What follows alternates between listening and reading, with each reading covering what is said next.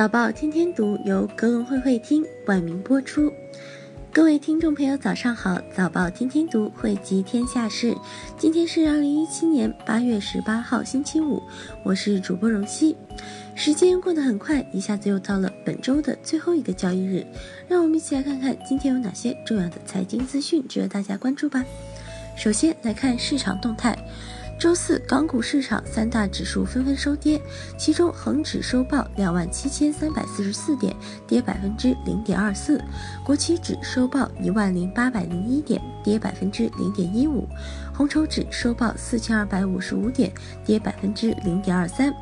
大市昨日共成交九百六十四亿港元，南下资金一改此前连续四日净流出的状态，昨日净流入五点六二亿元。港股通全天共成交八十五点五五亿港元，占总成交额的比例为百分之八点八八，占比重回个位数。沪指昨日震荡走高，周期股回暖，软件、人工智能等板块大涨，带动创业板指站上半年线。受联通混改落地影响，混改概念股亦有表现。截至收盘，沪指涨百分之零点六八，报三千二百六十八点，成交两千两百八十四亿元；深成指涨百分之零点五，报一万零六百五十三点，成交两千九百七十亿元；创业板指涨百分之零点四。五，日经二五指数收盘跌百分之零点一四。接下来我们看看国内资讯。国家外管局召开银行和财务公司座谈会，十七号在京召开。局长潘功胜指出，下半年外汇管理部门将紧紧围绕服务实体经济、防控金融风险、深化金融改革三项任务，坚持服务实体经济、服务改革开放，进一步提升跨境贸易和投资便利化水平，防范跨境资本流动风险，维护外汇市场稳定，为改革开放创造健康、良性、稳定。的市场环境。国务院办公厅发文称，支持国企、金融机构等设立现代物流产业发展投资基金，进一步推进物流降本增效，提出拓展物流企业融资渠道，加快推进物流仓储信息化、标准化、智能化，大力推进物联网、RFID 等信息技术在铁路物流服务中的应用。二零一七年年内实现全国通关一体化，将货物通关时间压缩三分之一。北京市发布的关于加快发展和规划管理本市住房租赁市场的通知征求意见稿，对监管平台的建设、租购同权、承租人利益维护等进行了详细规范。根据通知，北京市住建委将会同相关部门按照开放共享原则，组织建立租房租赁监管平台。设立监管平台也被认为是此规定的一项亮点。此外，承租人为本市户籍、承租公租房房和直管公房的，可根据租房租赁监管平台登记备案的信息，依法申请办理户口登记和迁移手续，集体户口可落户至公租房。数据显示，二零一七年上半年，中国在房地产市场的跨境投资额为六十二亿美元，仅次于德国、英国，成为房地产领域的第三大跨境资本来源国。资金基本投向世界三大流动性最强的房地产市场，即美国、英国和德国。美国吸引的资本总额为一百亿美元，英国和德国分别为六十亿美元和二十亿美元。根据中央环保督察的工作进程安排，第一批中央环保督察问责结果将于近期公开。问责结果之严厉，问责级别之高或出人意料，看谁还敢乱批项目、乱盖房子。一位环保督察人员称，中央环保督察决议与地方错误的发展观死磕到底。八月十八号，我国将迎来年内第十六轮成品油调价时间窗口。受欧佩克减产不利、美国页岩油产量强劲增长等因素影响，近期国际油价持续走低。专家预计，我国成品油价格三连涨预期或落空，本轮调价搁浅成为大概率事件。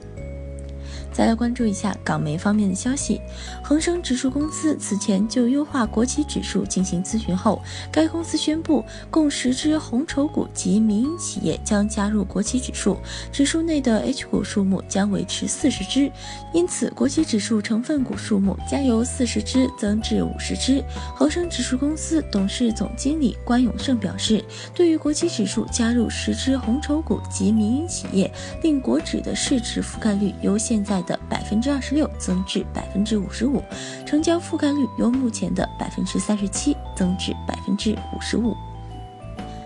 天歌互动发布澄清公告称，强烈谴责沽空报告中无事实依据的指控，属于严重误导舆论，正就此事寻求法律意见。对于股价的不寻常波动，已临时申请短暂停牌，并保留权益就该报告向有关机构或相关人士采取法律行动，追讨损害或其他补偿。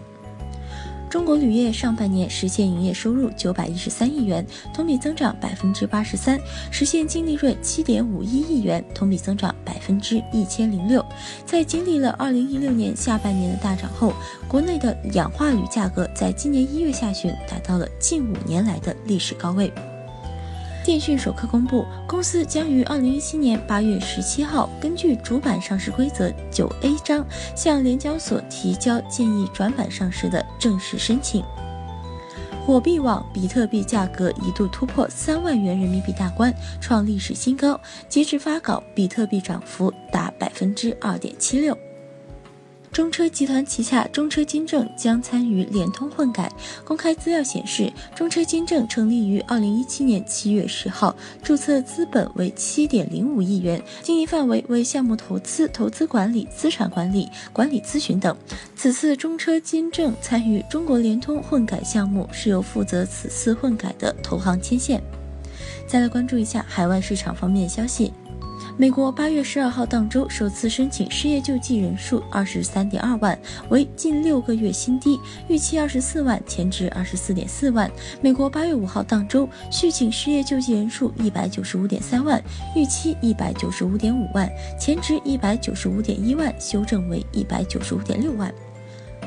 花旗表示，二零二二年前油价料在每桶四十美元至六十美元之间交投，其下调了此前预期的六十五美元上限。花旗称，页岩油有足够的弹性，可以弱化其他地方供应中断的影响。同时，当前的限产协议到期后，OPEC 国家将会增产。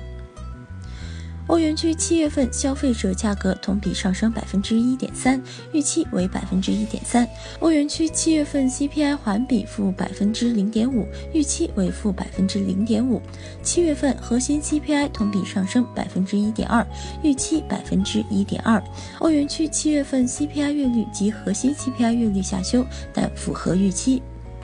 意大利国家统计局十六号发布的数据显示，今年第二季度意大利国内生产总值同比增百分之一点五，为二零一一年以来最高增幅。阿里和腾讯进入双雄时代，单季营收纷纷突破五百亿元人民币。继腾讯公布二季度营收高达五百六十六亿人民币后，阿里巴巴昨日同样公布劲爆财报，第一季度营收为七十四点零三亿美元，同比增长百分之五十六，预期七十一点九亿美元。阿里巴巴第二季度净利二十点七零亿美元，同比增百分之九十六。不按美国通用会计准则计算，净利润二十九点五三亿美元，同比增百分之六十七。再来关注一下公司公告方面的消息，协鑫新能源料中期纯利预增两倍至四点五亿元，